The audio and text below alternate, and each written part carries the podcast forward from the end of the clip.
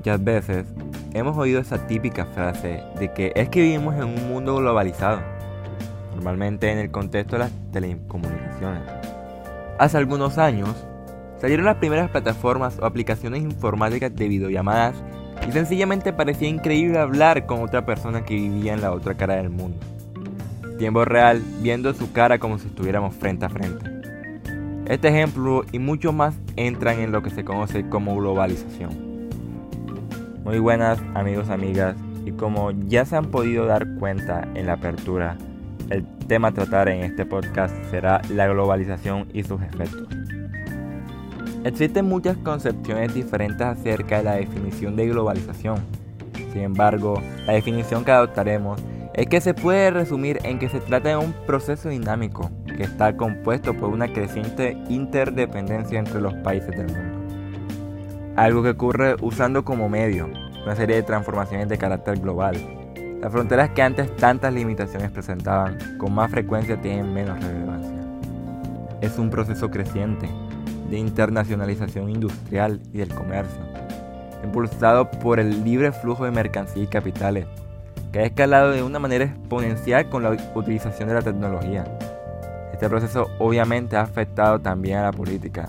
La noción de que las naciones no están solas en el mundo ha provocado que determinadas decisiones de carácter global deban ser tomadas en consenso entre todos los países, a través de los organismos designados, aunque bien es cierto que muchas veces los países con mayor poder llevan la voz cantante dentro de dichas organizaciones.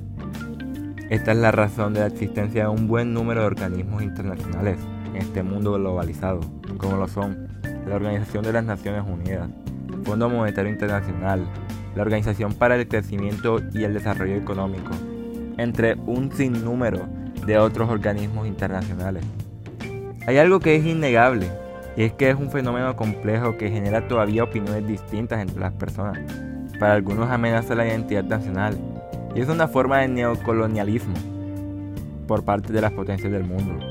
Mientras que para quienes la defienden explican que es una enorme oportunidad para el desarrollo económico y la conectividad entre naciones. Aquí nombraremos algunos efectos y consecuencias que puede traer este mundo globalizado, tanto buenos o malos. Punto 1 la colaboración a nivel mundial. La globalización ha logrado que todos los países del mundo deban trabajar en conjunto para metas de interés común. Esto ha abierto puertas al diálogo y la comprensión de problemas ajenos al país perteneciente. Punto 2.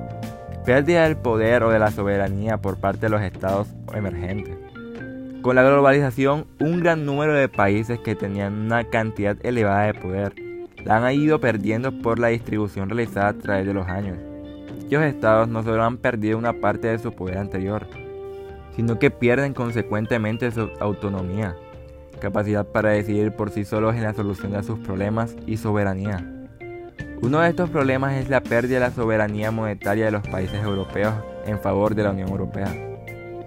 Punto 3. Los avances tecnológicos y nacimiento de otros recursos. Con el auge del Internet, y el aumento de la velocidad a la hora de compartir la información de una manera mucho más sencilla y fluida, se ha logrado que los avances tecnológicos estén a la vanguardia. Los países con éxito centran el desarrollo de su economía en la tecnología y la innovación, para diferenciarse y generar mayores rentas que los países seguidores que basan su desarrollo en la aplicación de tecnología ya creada por otros. Punto 4. La superconcentración de ingresos. Una de las consecuencias negativas más destacadas de la globalización es que genera una concentración desproporcionada de ingresos en algunos puntos. Dicho de otra forma, que la riqueza se encuentre en pocas manos, o que afecte en la distribución de riquezas de los países. Por lo que aquí aparece o se cita la típica frase de que los ricos se hacen cada vez más ricos, y los pobres cada vez más pobres. Por igual, aquellos países que son lentos a nivel tecnológico van perdiendo poco a poco la capacidad de compra. Y punto 5. La segmentación presente. Con este proceso se crean definidos límites sobre las personas, grupos sociales y actividades entre las regiones o países.